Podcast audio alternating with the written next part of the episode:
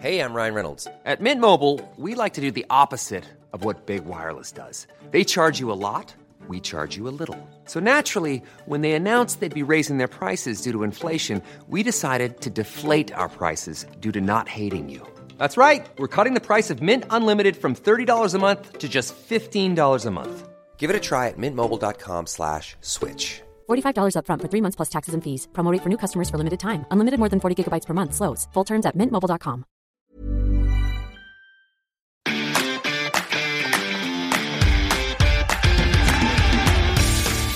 Geispod, der FC-Podcast des Geistblog Köln. Hallo und herzlich willkommen zu einer neuen Folge des Geispots, ihr Derby-Sieger da draußen. Na, hattet ihr auch alle so ein schönes Wochenende wie wir? Marc, wie war's? Großartig. Großartig. Großartig. Ich muss wirklich sagen, ähm, ich irgendwie, wir haben ja mal darüber gesprochen, dass wir Journalisten irgendwie auch auf der Pressetribüne uns irgendwie zusammenreißen müssen. Das ist mir sowas von schwer gefallen. Ich hatte so Bock auf dieses Spiel und ich habe mich so gefreut. Ich konnte meine das ging nicht mehr. Ich konnte das nicht immer halten. Ja, ich kann das verstehen. Mir ging das auch so, aber ich musste dann immer relativ schnell dieses Tor tickern und dann bin ich recht schnell wieder konzentriert. Und ich muss sagen, beim vierten Tor, beim 4-1, habe ich eigentlich gar keine Reaktion mehr gezeigt, weil ich habe gedacht, ja, ist ja durch jetzt, ne? Ich habe nur noch gelacht. Ich fand das so großartig. Jetzt habe ich schon wieder großartig gesagt. Egal, also das war, es hat dann dem Ganzen halt nochmal irgendwie die Krone aufgesetzt. Äh, wie viel Zeit die hatten, schön um den Strafraum rumzuspielen, dann diese Flanke, Anderson und an äh, die Unterkante der Latte, Jan Sommer, der irgendwie gar nicht mehr wusste, wo der Ball ist. Das hat dem Ganzen einfach die Krone aufgesetzt. Ja, ich habe es echt genossen. Beim vierten Tor hatte Gladbach aber auch gar keinen Bock mehr, oder? Also die haben ja gar nicht mehr verteidigt. Aber wie schön ist das, dass der FC Gladbach die Lust am, am Fußballspielen am, an allem irgendwie nimmt. Ja, aber ich möchte dir sagen, ich möchte euch allen da draußen sagen, bleiben wir mal auf dem Teppich. Das war ja nur Gladbach. Also, Stimmt, genau. das war ja nur Gladbach. War nur Gladbach. Okay. naja. Wie ich irgendwann mal gesagt habe, war nur Dortmund, ne? ja, ja. naja. Nein, es ist super geil. Ich freue mich immer noch wie ein kleines Kind. Ja, und das, das ist ja das Schöne, ne? Man geht irgendwie in eine neue Woche, grinst übers, äh, über beide Wangen, weil es einfach so viel Spaß macht, äh, so ein Spiel irgendwie mitgenommen zu haben. Und äh, auch wenn irgendwie so der Gedanke dabei ist, naja, vielleicht ist es halt das letzte Spiel vor Zuschauern gewesen mit der Stimmung, aber das halt dann wirklich nochmal mitgenommen zu haben in so einem Spiel, also viel besser hätte es ja nicht laufen können. Ja, und beide Derbys in diesem Kalenderjahr gewonnen. Das Derby im Februar in Gladbach mit Derby-Held Elvis war ja irgendwie überlebenswichtig. Ohne diese drei Punkte wäre der FC abgestiegen. Aber vom Gefühl her, vielleicht auch weil das Stadion voll war, war das am Samstag noch mal deutlich geiler, oder? es hat einfach alles gepasst und hat nochmal irgendwie alles gezeigt, was sich beim FC in den letzten Monaten verändert hat, fand ich. Also, ich fand es ein richtig geiles Fußballspiel. Es war wieder die Stimmung da, die man sich irgendwie wünscht. Und man hat einfach diesen anderen FC gesehen, über den wir jetzt ja schon so häufig gesprochen haben. Und dann gewinnt ein solcher FC völlig verdient gegen überhaupt nicht schlechte Gladbacher. 4 zu 1. Yes. Ja, und wie du es gerade gesagt hast, es hat irgendwie alles gepasst. Wenn man jetzt ein paar Wochen zurückdenkt an die anderen Spiele, vielleicht wäre der Schuss von Uth auch an den Pfosten gegangen, aber irgendwie ein bisschen mittiger, so dass er nicht reingesprungen wäre. Dudas Schuss, der war, wenn man ehrlich ist, jetzt auch nicht sonderlich gut. Also da war auch Glück, dass der unter Jan Sommer durchrutscht und es war überhaupt Glück, dass er da hingekommen ist. Also das war ja auch sehr schlecht von Gladbach verteidigt. Ja, und dann irgendwie hat alles funktioniert an dem Tag. Und auf der anderen Seite trifft Zakaria den Außenpfosten, Player mit diesem Wahnsinnsding aus der Drehung irgendwie den. Innenpfosten. Das war eine mega Bewegung, mega Schuss, muss man wirklich sagen. Ist ja auch ein geiler Stürmer, muss man ja auch anerkennen. Äh, Und dann so eine Szene und dann fällt das Ding eben nicht hinten rein. Ja, hat alles zusammengepasst. Schwäbe, gutes Spiel. Özcan reden wir ja auch noch drüber. Und dann treffen halt vorne die drei von der Tankstelle, die vorher nichts getroffen haben. Also, was willst du mehr? Und dann Jubicic mit dieser Schuhaktion, das fand ich auch Ja. wieder so cool, als ich das dann in der Wiederholung nochmal gesehen habe. Das hat man ja im Live gar nicht wirklich wahrgenommen, dass er eigentlich seinen Schuh verloren hatte am Mittelkreis, sich den dann noch irgendwie anzieht, während der FC schon den, den Angriff am Starten ist. Und dann ist er pünktlich da und schießt das Ding in den Winkel. mit dem Schuh, den er beinahe fast Genau. verloren hätte. Also, ja, eine runde Sache. Ja, aber ich hatte von Anfang bis Ende das Gefühl, der FC wollte diesen Derby-Sieg irgendwie mehr. Die sind fünf Kilometer mehr gelaufen, die haben mehr Zweikämpfe gewonnen. Der einzige Unterschied zu den vergangenen Spielen war, sie hatten eine schlechtere Passquote als der Gegner und weniger Ballbesitz. Es war ja irgendwie so vor dem Spiel die Frage, welche Mannschaft würde in Sachen Ballbesitz dann eher die Dominanz erzeugen können. Beide Mannschaften waren in den Spielen vorher, ich glaube, bei so knapp 56 Prozent Ballbesitz im Schnitt. Äh, Und naja, eine musste nachgeben. Und da hat der FC offensichtlich gesagt, okay, laufen können wir, Zweikämpfe können wir, sollen die ja den Ball haben. Und beide Mannschaften sind ja auch früh draufgegangen, haben versucht, irgendwie den Aufbau zu stören. Also man hat es ja nur ganz selten gesehen, dass eine Mannschaft wirklich sauber, lang und in Ruhe hinten raus kombinieren konnte. Wenn es dann mal passiert ist, wie Gladbach, war dann halt das 1 zu 1 ist ja genauso gefallen. Da hat der FC nicht den Druck drauf bekommen. Und so ko kommt dann halt auch mal ein Tor zustande. Aber auf der anderen Seite war das eigentlich die ganze Zeit ein gegenseitiges Gehetze. Und der FC hat's gewonnen. Ja, ich würde sagen, es war schon irgendwie das geilste Spiel der Saison zum Verfolgen. Oder dann natürlich auch mit dem Ausgang. Wäre es anders ausgegangen, würden wir das wahrscheinlich nicht so sehen. Aber so hat es mir schon Spaß gemacht wie noch nie in der Saison. Und mir hat schon viel Spaß gemacht. Also ich habe ja beispielsweise Leipzig nicht gesehen. Ähm, Das muss ja vom Erlebnis her großartig gewesen sein, auf einem extrem hohen Niveau. Ähm, Aber jetzt Gladbach, gebe ich dir recht, absolut. Das war von vorne bis hinten einfach ein Erlebnis. Und das auf der einen Seite journalistisch zu betreuen, ist ja das eine, aber auf der anderen Seite dann, da hängt das Herz ja dran und das Herz hat sich, äh, hat sich sehr gefreut. Das muss man ja einfach mal sagen. Du hast es eben schon angesprochen. Sally hat unglaublich zweikampfstark gespielt generell. Ich würde sagen, er hat sein bestes Spiel im FC-Dress gemacht, oder?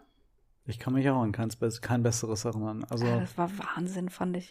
es war so der Abschluss einer wochenlangen Entwicklung. Also wir haben uns ja am Anfang der, Wo der Saison dann auch gefragt, okay, wo will er wirklich hin, positionell?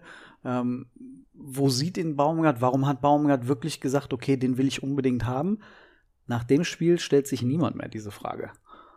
Und jetzt kann man ja nur hoffen, dass er diese Leistung, dieses Niveau irgendwie konserviert und in den nächsten Wochen, Monate reinträgt. Ja, sehe ich genauso. Fand ich brutal stark. Auch wenn er kein Tor geschossen hat. Man spricht ja bei so Derby-Siegen dann immer gerne über die Torschützen, aber er war für mich tatsächlich der Derby-Held. Was hat dir so, was hat dich beeindruckt irgendwie, vielleicht auch gerade so im Vergleich zu den Wochen und Monaten zuvor? Also zweikampfstark ist er ja immer gewesen. Von den Statistiken her war er, glaube ich, nicht mal der zweikampfstärkste Spieler auf dem Platz, aber er hat, finde ich, die wichtigen Zweikämpfe gewonnen. Er war extrem bissig, er war gallig. Und was mir besonders gefallen hat, er hat immer nach vorne aufgedreht. Sonst hat er ja immer gern nochmal den Schlenker zurückgemacht, zurückgespielt und er hat wirklich das Spiel geöffnet und nach vorne angetrieben. Das fand ich sehr beeindruckend. Es gab ja immer wieder die Szenen, gerade in der zweiten Halbzeit, wenn er dann äh, irgendwie einen Zweikampf so in der eigenen Hälfte irgendwo gewonnen hat und wie gesagt, das Aufdrehen und dann auch mit Vollgas los. Wie häufig ist der durchs Mittelfeld marschiert? Und eigentlich müsste Zakaria wegen, nur wegen ihm vom Platz. Das Ja. waren zwei ganz klare taktische Fouls, auch das zweite, die Großchance von Modest. Ähm, also so viele gute Aktionen, der hat richtig Spaß gemacht, der Junge. Und er ist der Oberderby-Held. Der Oberderby-Held. Mit ihm in der Mannschaft hat der FC jedes Derby gewonnen. Das ist auch krass. Also, du hast das irgendwann in, in einem Text stehen und ich dachte so, hä? Wirklich? Er ist doch schon so lange dabei und nee, kann nicht sein. Ja, ja, Sally war ja letzte Woche vor dem Derby noch in der Mixzone und da war es uns unter den Journalisten so aufgefallen, immer wenn Sally gespielt hat, hat der FC das Derby gewonnen. Angefangen mit dem fulminanten Derby-Sieg 2016, als Risse dann den Freistoß versenkt hat, da hatte er ja sogar noch den Freistoß vorgelegt.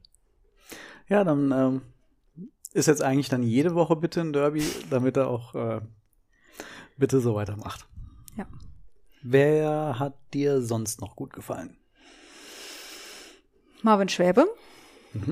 Also für sein erstes Bundesligaspiel hat er das sehr cool und sehr souverän gemacht. Da habe ich mir auch ähm, gar keine Sorgen gemacht eigentlich im Vorfeld. Also Chapeau. Kann man eigentlich nichts meckern an seiner Leistung, oder?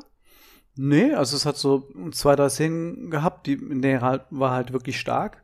Also, ich will jetzt diesen Schuss von Hermann in der ersten Halbzeit, wo er die Hand hochreißt, äh, ja, er bleibt halt stabil, dann hat er die Zeit, auch die Hand hochzunehmen, aber vor allem dann in der zweiten Halbzeit die zwei Szenen gegen Player. Ähm, einmal, wo mhm. er einfach stehen bleibt und nach vorne geht und so den Winkel verkürzt. Und dann, auch wenn Player im Abseits stand, aber dass er dem dann trotzdem, dem Abseits stehenden, dieses Tor nicht gönnt und dieses Ding rausfischt. Das finde ich großartig, weil so entnervst du ja einfach auch einen Gegenspieler. Selbst wenn ich mir hier durch Abseits irgendwie einen Vorteil verschaffe, ich kriege das Ding trotzdem nicht unter. Und es hat schon so was Kessler-eskes gehabt. Äh. Ja, nee, hat mir sehr gut gefallen und auch Jonas Hector fand ich im ersten Durchgang sehr gut. Ich habe äh, tatsächlich ein bisschen geschwitzt, als er dann ausgewechselt werden musste, angeschlagen. Aber dann auch die Umstellung Schmitz auf der linken Seite, klar, das Tor ist dann über seine Seite gefallen, da hätte er vielleicht ein bisschen cleverer agieren können. Aber hat mir auch gut gefallen. Kingsley Schindler, der dann reinkam, hat seine Sache auch ordentlich gemacht nach ein paar Anpassungsproblemen zu Beginn. Mir fällt gar keiner ein, der mir an dem Tag nicht gefallen hat. Nee, stimmt. Also so, man könnte fast sagen, also Skiri, glaube ich, war total wichtig für Özcan. Vor allem, glaube ich, hatte der, der Özcan irgendwie das Gefühl, okay, hinter mir, der Elias macht das Ding schon dicht. Äh, dann hat er die Möglichkeit, nach vorne zu gehen. Aber ich war jetzt nicht so beeindruckt von Skiri, dass ich sage, wow, der ist schon wieder der Alte. Und das ist vielleicht sogar noch eine gute Neuigkeit für den FC. Also, dass in einem solchen Spiel so ein wichtiger Spieler dann vielleicht trotzdem nicht diese tragende Rolle hatte, obwohl er, glaube ich, ein anständiges Spiel gemacht hat. Also das kann man schon sagen, aber so ganz schien er mir noch nicht wieder der, der Alte zu sein. Aber wir hatten ja auch in der Vergangenheit viele Spiele, wo wir eigentlich gesagt haben, Skiri, ja, der war, glaube ich, gut, aber so richtig äh, Aktion hat man nicht von ihm im Kopf. Aber ich hatte so unmittelbar nach dem Spiel den Gedanken, ach guck an, Skiri in der Startelf und der FC gewinnt schon wieder. ja. Kann man auch so sehen. Ja, das ist, also, dass er denen gefehlt hat, ist ja klar. Ne? Also war ja auch die Frage, stellt Baumgart jetzt dann wieder auf das eine Sechser-System zurück oder bleibt er bei zwei Sechsern? Ich fand Jubicic auf dieser Rechtsaußenposition, das war auch eine total spannende Besetzung. Der hat ja, finde ich, auch seine besten Spiele bisher eher offensiv mhm. gemacht und nicht auf der Sechs, auch wenn er da schon gut gespielt hat, aber so am auffälligsten, auch jetzt gegen Gladbach wieder, war er schon, wenn er eher auch nach vorne was entwickeln konnte. Obwohl er gesagt hat, als er gekommen ist, er spielt eigentlich lieber defensiv und ja, Innenverteidiger könnte ich auch und offensiv liegt mir eigentlich nicht so, aber liegt ihm. Ja, kann er. Soll er weitermachen. Gerne. Ja, und dann Marc Uth auf der Bank. Das hat mich persönlich ein bisschen überrascht, als ich die Startaufstellung gesehen habe. Hätte ich nicht mitgerechnet. Ich hätte, wenn eher gedacht, dass er Duda auf die Bank setzt, aber auch Steffen Baumgart hat alles richtig gemacht am Samstag. Dafür war ja auch beispielsweise auch Duda wieder ich habe den immer mal wieder auch ja kritisiert in, in den letzten Monaten, weil ich das Gefühl habe, er weiß, wie gut er ist. Und das ist gleichzeitig manchmal sein Problem. Und ich hatte das Gefühl, jetzt gegen, gegen die Borussia, da hatte der richtig Bock. Und ich glaube, er war derjenige, der die meisten Zweikämpfe sogar gewonnen hat äh, in dem Spiel. Und jetzt hast du dann auch mal gesehen, dass er an den ein oder anderen Stellen auch zielstrebig unterwegs war. Und auch wenn sein Tor vielleicht jetzt am Ende ein bisschen glücklich war, aber er hat es sich am Ende erarbeitet. Und das hat mich total gefreut für ihn, weil der hat dann schon ein bisschen Anlaufschwierigkeiten gehabt in der Saison. Das stimmt. Vielleicht löst es ja jetzt auch ein bisschen was in ihm. Genauso wie bei den anderen Spielern, die jetzt getroffen haben. Vielleicht hilft das ja endlich mal. Aber zu Duda nochmal, er hat ja in der ersten Halbzeit diesen Schuss aus der Drehung, der wirklich nur wie so eine Schüsschen dann auf Jan Sommer geht, wo er gar keine Mühe hatte. Und da habe ich nur gedacht, wenn der anfangen würde, mal Tore zu schießen, der wäre, glaube ich, unbezahlbar für den FC. Und ja. in der letzten Saison hat er schon viele Tore geschossen und trotzdem hatte man immer das Gefühl, oh, irgendwas fehlt. Und ich finde ihn eigentlich gut auf dem Platz, er schießt nur die Tore jetzt nicht oder macht auch keine Vorlagen oder relativ wenige. Und vielleicht hat es jetzt endlich was gelöst. Wenn man diese Konsequenzen sich nochmal in Erinnerung ruft, aus dem Auswärtsspiel in Augsburg, wo der FC nach der, nach der ersten Hälfte 3-0 führt, der will diese Dinger machen, wie der das Ding per Volley einschweißt oder wie er dann auch nachgeht, nach diesem Flachpass dann in die Mitte und das Ding mit rechts dann über die Linie drückt, da ist einfach, da war der pure Wille dahinter, dieses Tor zu machen. Und wenn du dieses, dieses Schüsschen da jetzt in der ersten Halbzeit nimmst, ja, das ist dann der Versuch, ich kann das ja, ich habe die Technik, mach das Ding halt rein.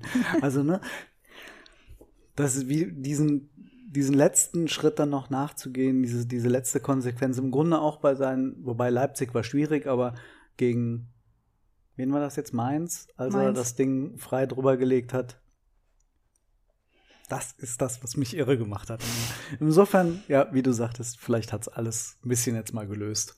Anderson, Uth, du da sehr gerne. Muss nicht alles modest machen. Genau, das wäre doch schön. Trotzdem, wir müssen ja beim Derby auch ein bisschen über das Thema Zuschauer reden. Mhm. Wie hast du dich gefühlt? Ich meine, wir waren beide im Stadion. Ähm, was war dein, dein persönliches Gefühl einfach nur mit, mit so vielen Menschen um dich rum nach den Meldungen der letzten Tage? Ach, ich glaube, die Meldungen der letzten Tage haben für mich da gar nicht so viel verändert. Generell hat sich mein Stadion-Erlebnisgefühl jetzt im Vergleich zu dem im Heimspiel gegen Union oder Leverkusen eigentlich nicht verändert gehabt. Klar kam dann irgendwann, ich weiß nicht, 90 Minuten vor Anpfiff die Nachricht, ihr müsst alle auf den Plätzen auch eure Masken tragen. Das gilt dann natürlich auch für uns. Aber das hat mich eigentlich nicht gestört. Schade fand ich es, dass es viele nicht gemacht haben. Ja, ich glaube, der FC, es gab ja so viel Kritik, äh, vor allem am FC. Da können wir vielleicht noch gleich drüber reden, aber ähm, der FC hat vieles getan, um diese sehr, sehr kurzfristige Ankündigung des Gesundheitsamtes hier, Leute, irgendwie 90 Minuten, 120 Minuten vor Spielbeginn, äh, bitte im Übrigen sagt euren Zuschauern doch, dass sie die Masken anhaben sollen. Der FC hat Durchsagen gemacht im Stadion selbst, im Umlauf. Äh, ich stand einmal kurz auf der Toilette, hat mich kurz erschrocken, als dann irgendwie die, die Durchsage kam. Ich wusste gar nicht, dass da Boxen sind. Ja, das wusste ich auch nicht. Und habe mich einmal übel erschrocken, als dann plötzlich der, einer der beiden Stadionsprecher dann irgendwie sagte, äh, bitte Masken tragen. Und ich so, oh, okay, alles klar, auch hier. Ja, habe ich doch sowieso an. Aber natürlich, auf, der, auf den Plätzen hat es nicht funktioniert. Ja, ich mache da tatsächlich dann auch in diesem Moment den Zuschauern den Vorwurf, obwohl ich ihnen nicht den Vorwurf mache, ins Stadion gekommen zu sein. Aber sie hatten ja alle ihre Masken dabei. Also sie Ja. müssten sie ja beim Reingehen und im Umlaufen auf den Toiletten tragen. Dann zieht sie doch bitte auch auf den Plätzen an. Also es tut doch jetzt nach zwei Jahren keinem mehr weh.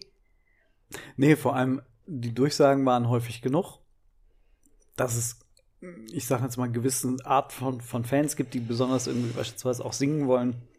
Wobei ja auch beim Thema Singen eigentlich gerade dann die Maske wichtig wäre. Aber ähm, dass die dann sagen, äh, ich lasse keine Maske an. Hm, okay, aber ist halt in dem Moment dann auch nicht mehr, nicht mehr ganz so glücklich. Ne? Ja, man muss auch dazu sagen, sehr, sehr viele haben die Maske getragen. Also ich will jetzt nicht sagen, es hat niemand in dem Stadion die Maske getragen. Also über die Hälfte hatten sie bestimmt an. Auffällig war natürlich, dass wenn du in den Gladbach-Block geguckt hast, keiner, vielleicht mal zwei, vereinzelt irgendwo. Und da finde ich es dann ganz witzig, da waren ja mit Sicherheit auch viele der Szene nahestehende Fans im Block, auch wenn sie nicht organisierten Support geleistet haben. Aber das sind doch auch die, die immer gegen dieses Vermummungsverbot sind, oder?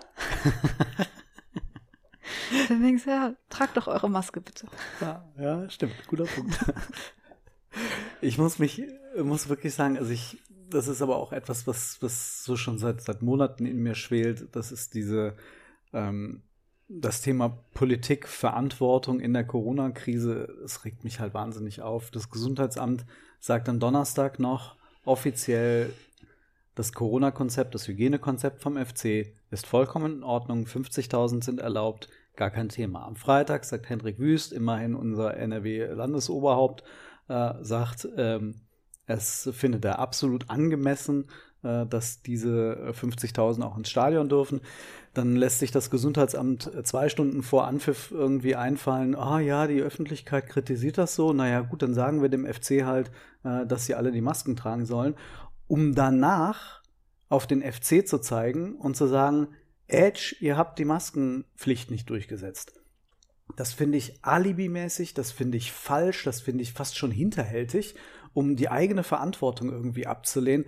Du bist das Gesundheitsamt Köln, dann prüft das, auch auf Basis der neuen Fakten. Und wenn ihr am Tag vorher noch der Meinung seid, es müssen deutlich weniger ins Stadion, dann setzt das durch und zeigt nicht mit dem Finger auf den 1. Ja. FC Köln oder auf die Menschen. Verantwortung in einer solchen Pandemie erwarte ich von den Politikern und von den, von den städtischen Ämtern. Und das ist mal wieder nicht geschehen. Und dann irgendwie über so eine Alibi-Aktion irgendwie sich da jetzt rauszureden und dann auch noch dem FC jetzt Bußgelder anzukündigen, das finde ich schon, äh, das hat Chutzpe, das ist äh, oberdreist. Und das bringt mich äh, sichtbar auf die Palme. Das merke ich.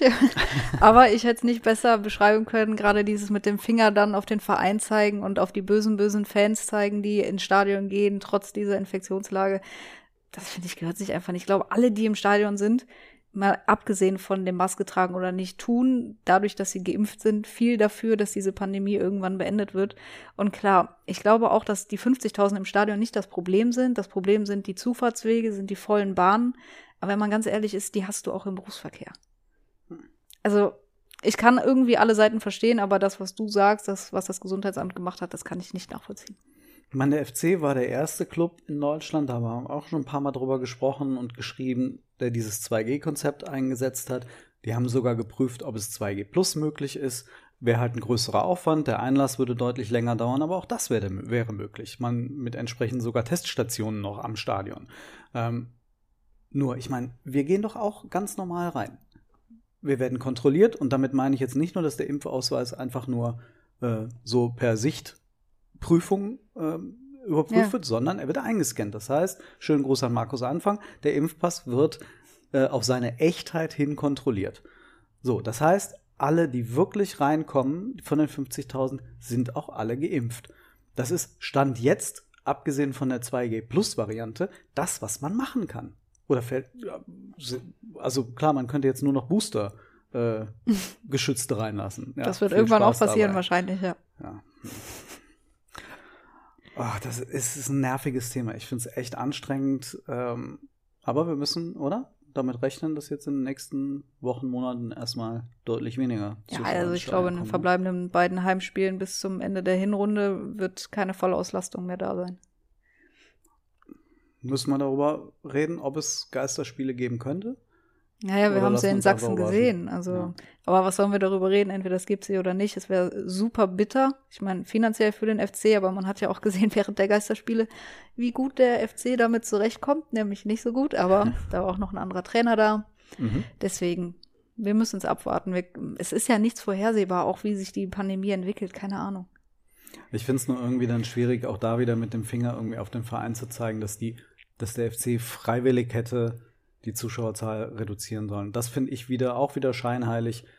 Wie gesagt, ist die Aufgabe der Verwaltung, ist die Aufgabe der Stadt, des Gesundheitsamtes. Dafür gibt es diese, ähm, diese Institutionen und dann sollten die die Einschränkungen vornehmen und nicht das den Verein überlassen, ob sie freiwillig mal eben so auf eine Million Euro Umsatz verzichten. Ja. Ich hatte noch irgendeine Statistik bei Twitter gelesen, wie viele Infizierte im Stadion gewesen sein könnten, laut Statistik von den Inzidenzzahlen, von den Inzidenzzahlen mhm. der Geimpften. Und dass aufgrund dieser Statistik niemand von den Anwesenden ein Intensivbett belegen würde, selbst wenn er sich infizieren würde.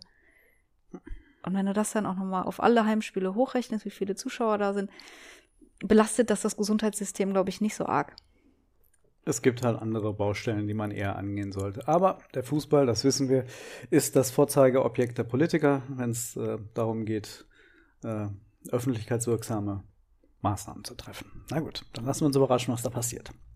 So sieht's aus. Öffn Boah, ich, öffentlichkeitswirksame Maßnahmen. Wer ist denn der neue Trainer von Hertha BSC? Taifun Korkut, herzlich willkommen zurück in der Bundesliga. Ja, Ah, ist toll. Äh, da konnte ich mir jetzt, sorry, den konnte ich mir gerade nicht verkneifen. da mussten wir heute so lachen schon, als diese, als diese Personalie bekannt gegeben wurde. Also klar, die Hertha hat ihre Sorgen, ne? aber kann nicht jeder der erste FC Köln sein, der mit 18 Punkten auf Platz 10? 10 Sie steht? sind in dem Quintett der 18-Punkte-Mannschaften. Kurze Einführung in die tabellarische Lage. Fünf Mannschaften haben 18 Punkte, darunter der FC. Hervorragend. Zehnter sind sie.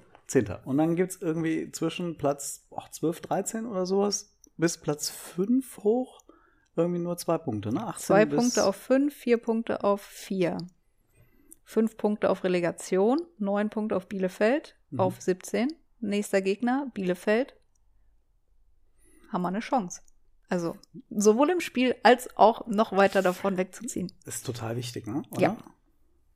Das wären dann jetzt dann nach Adam Riese zwölf Punkte, wenn man gewinnen würde. Boah, das wäre ein Brett. Das wäre schön.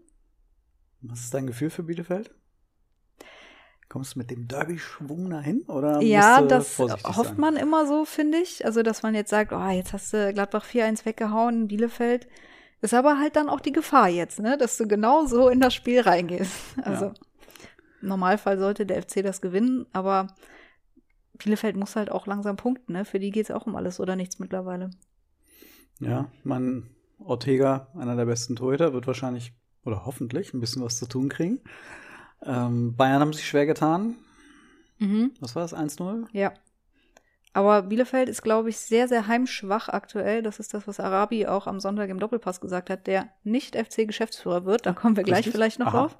Gesagt, diese Heimspiele, die gewinnen wir einfach nicht. Die Spiele, die der FC zu Hause gewinnt, gewinnt Bielefeld nicht zu Hause. Das heißt, der FC müsste jetzt dann mal anfangen, zu, auswärts zu gewinnen. Genau. Wäre doch am Wochenende ein ganz guter Punkt. Fände ich auch. Aber ich finde, Baumgart ist eigentlich auch vom Typus her jemand, der in der Lage ist, diesen Schwung aus so einem Spiel mitzunehmen. Also so schätze ich ihn ein. Das hat er ja am Anfang der Saison geschafft, aus diesem Spiel gegen die Hertha einen Schwung zu entwickeln, den man vielleicht dem FC am Anfang der Saison nicht zugetraut hätte. Und jetzt hat man Ende der, der Hinrunde und da gibt's echt eine Chance. Ne? Also man darf ja sich gar nicht angucken, eigentlich, wer da in den nächsten Wochen als Gegner kommt und wie viele Punkte da möglich wären. Oh, fängt man ja, nee, nicht an zu träumen. Aber es ist halt schon so ein bisschen eine Riesenchance da zu sagen, okay, man könnte sich ein super Fundament legen für die Rückrunde, dass du komplett sorgenfrei durch die, Saison gehst. Was habe ich letzte Woche gesagt? Ich wünsche mir nach der Hinrunde 20 plus Punkte. Und jetzt bei 18 noch vier Spiele zu spielen, müsste es doch mit dem Teufel zugehen, wenn das nicht klappt, oder? Müsste man eigentlich sagen, 22 plus mittlerweile, oder? Hm, 23 plus. oder? 23 plus, okay. Gut, 23 plus klingt auch so, dass bei vier Spielen, da muss halt mindestens ein Sieg rausspringen. Alles klar. Ja, gerne schon am Samstag. Du hast den Herrn Arabi schon angesprochen. Da wolltest du doch bestimmt auf was hinaus. Genau, auf den neuen Geschäftsführer des ersten FC Köln, der ab April 2020 seinen Job antritt, Christian Keller. Tja, Nachfolger von Horst Held. Jetzt müssen wir mal überlegen, Horst Held ist schon ein bisschen länger weg. Hat was gedauert mit dem Nachfolger, aber die Zeit hat sich der Vorstand ja bewusst genommen. Und konnte er sich auch nehmen. Also das muss man wirklich sagen. Die ähm, Personalie Baumgart hat da, glaube ich, ganz viel Stress genommen. Einerseits, weil es sportlich funktioniert hat. Andererseits, weil er so die Aufmerksamkeit auf sich gezogen hat. Ne? Also dann konnte diese, äh, diese Lücke gefüllt werden.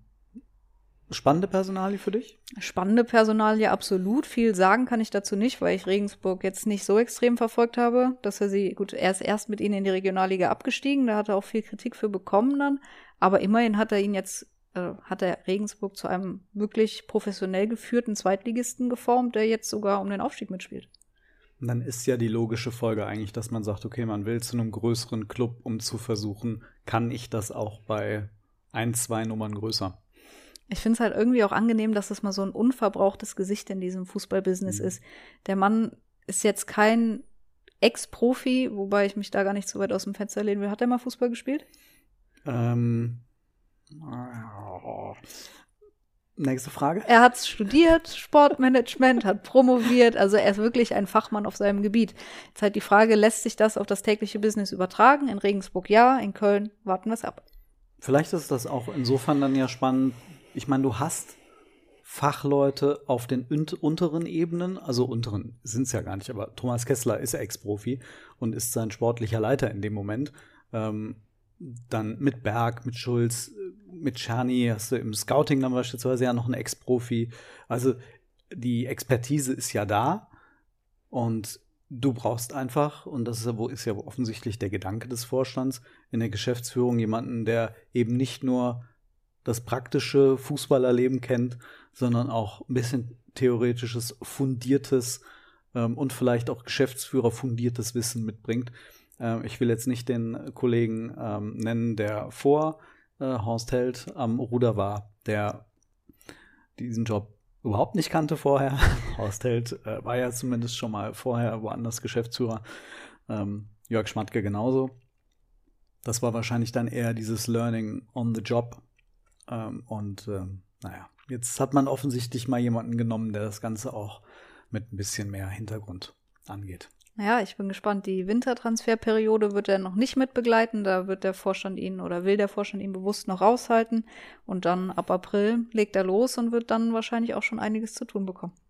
Ich gehe mal davon aus, dass das alles ja dann auch schon mit ihm abgestimmt wird. Das ist ja bei so einer Vorlaufzeit ja auch irgendwie, glaube ich, das Schöne, dass es so Stück für Stück dann auch geht mit der Einarbeitung und nicht, dass er von heute auf morgen irgendwo ähm, reingrätschen muss und dann ähm, alles erst noch, während die ersten Entscheidungen schon getroffen werden müssen, äh, mitbekommt, sondern äh, dass er da reingeführt wird, ist ja auch wiederum eine Chance.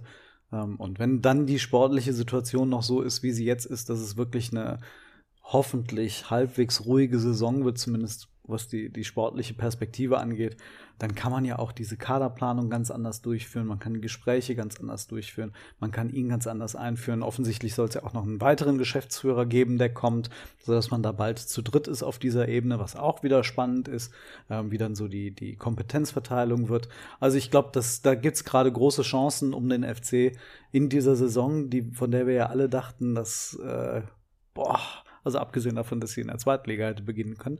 Ähm, dass das alles ein bisschen, bisschen ruhiger funktioniert, als man das eigentlich befürchtet hatte. So ist es. Hammer, du bist in Bielefeld, wa? Ich bin in Bielefeld, wa? Äh, wo reden wir nächste Woche? Würde ich sagen, oder? Ja. Und dann reden wir mit Blick auf die englische Woche sogar. Die englische Woche. Die dann Stimmt. vor Weihnachten alles abschließt. Möchtest du noch ein paar Grüße an Paul Dardai richten? Ich habe dich da eben so jäh unterbrochen. Nee, ich hatte einfach Spaß, das, den Namen Korkut reinzuwerfen. Okay. Hast du noch irgendwas auf dem Herzen? Nee, ich bin zufrieden. Winkt man da einfach? Tschüss zusammen. Tschüss.